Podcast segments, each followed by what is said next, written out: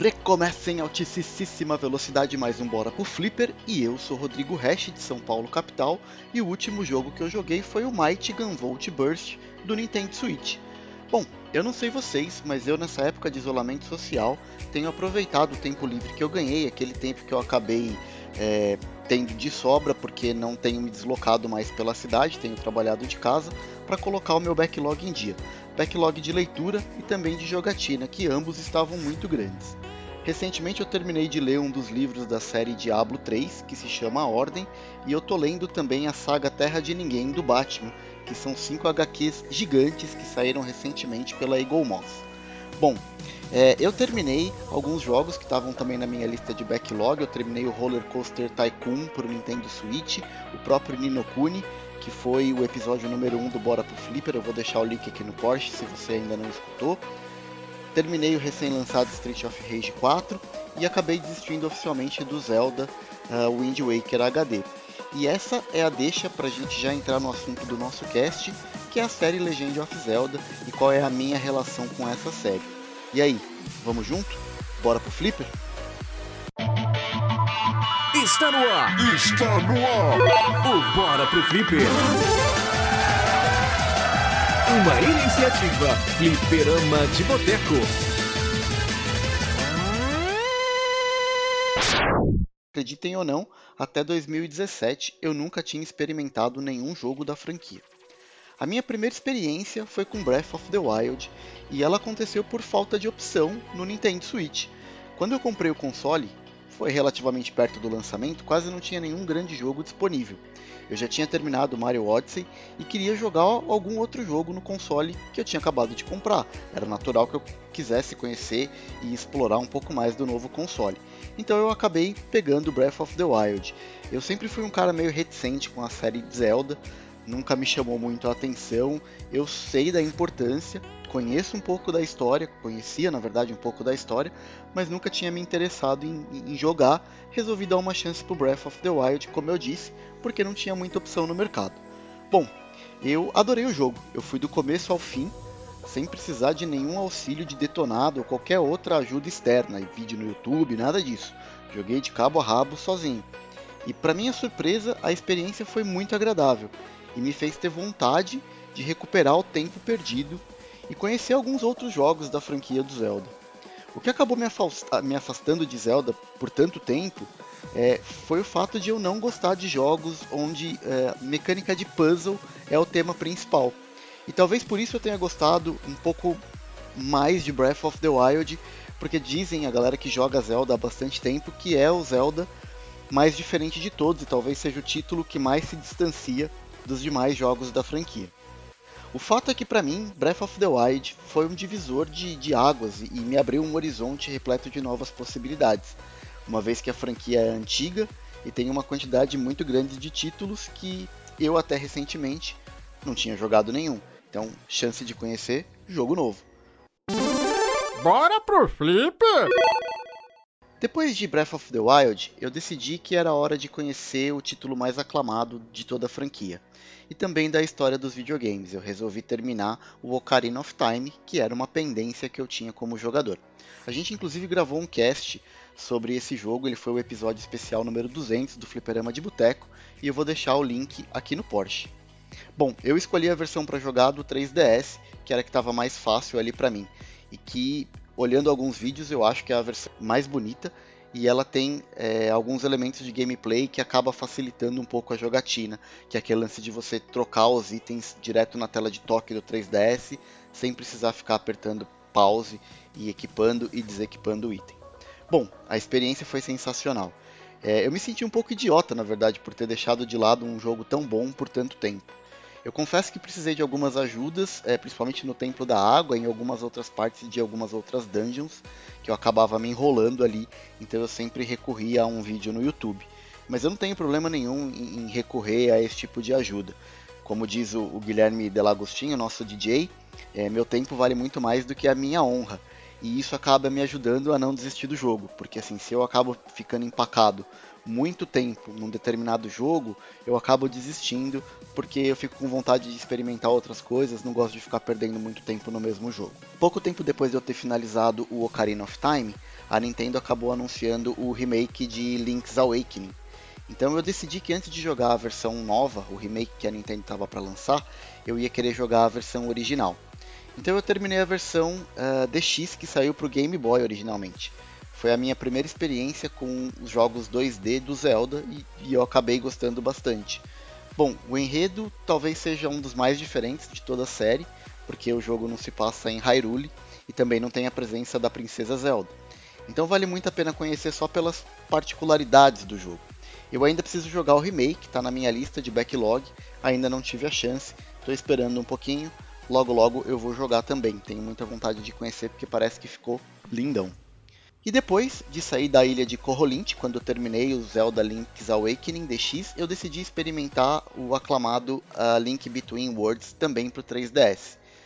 Mesmo sendo uma continuação direta do A Link to the Past, que está na minha lista ainda para jogar, eu ainda não tive oportunidade, como qualquer outro jogo da franquia, ele tem um enredo fechadinho, com começo, meio e fim.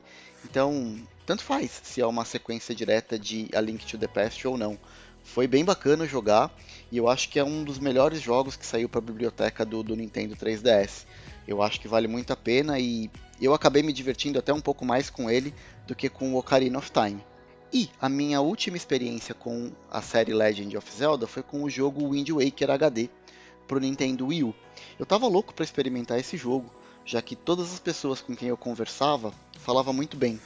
E eu não sei se as minhas expectativas estavam muito altas ou se o jogo realmente tem um time diferente dos demais. Mas foi o primeiro jogo da franquia que eu comecei a jogar e acabei desistindo logo das primeiras horas. Assim, é, não sei ao certo motivo. Talvez seja pelo fato de eu não gostar da direção de arte e eu acho aquele Toon Link estranho. Mas o fato é que o jogo acabou não clicando comigo. Joguei até o fim da primeira dungeon e deve ter levado ali mais ou menos 6, 7 horas de jogo. Mesmo sem estar ali me divertindo muito, eu acabei insistindo, mas aí chegou um determinado momento que eu percebi que insistir na jogatina não estava sendo mais divertido e eu acabei desistindo do jogo. Tá lá no meu backlog guardado, talvez um dia eu volte, mas no momento não é algo que, que eu fiquei com vontade de terminar não. Acabei desistindo e foi a minha primeira experiência não tão boa com a franquia. Bom, e, e, essas foram as minhas experiências até aqui nos últimos três anos. Então, assim, eu não conhecia absolutamente nada da franquia Legend of Zelda. Então, assim, tudo para mim está sendo muito novo e está sendo muito divertido. Essa questão de poder olhar para trás e ver quanto jogo bom que ficou ali no passado e que eu simplesmente não dei uma chance para eles.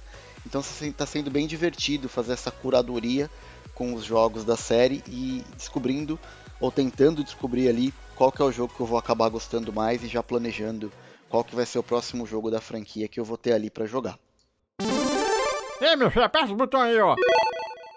Bom, o fato de, por assim dizer, eu conhecer a franquia só agora me abriu um mundo de novas possibilidades, como eu disse há pouco. E eu acabei me apaixonando pelo universo mágico da, da franquia como um todo, né? Literalmente eu me tornei ali o, o José Zeldinha.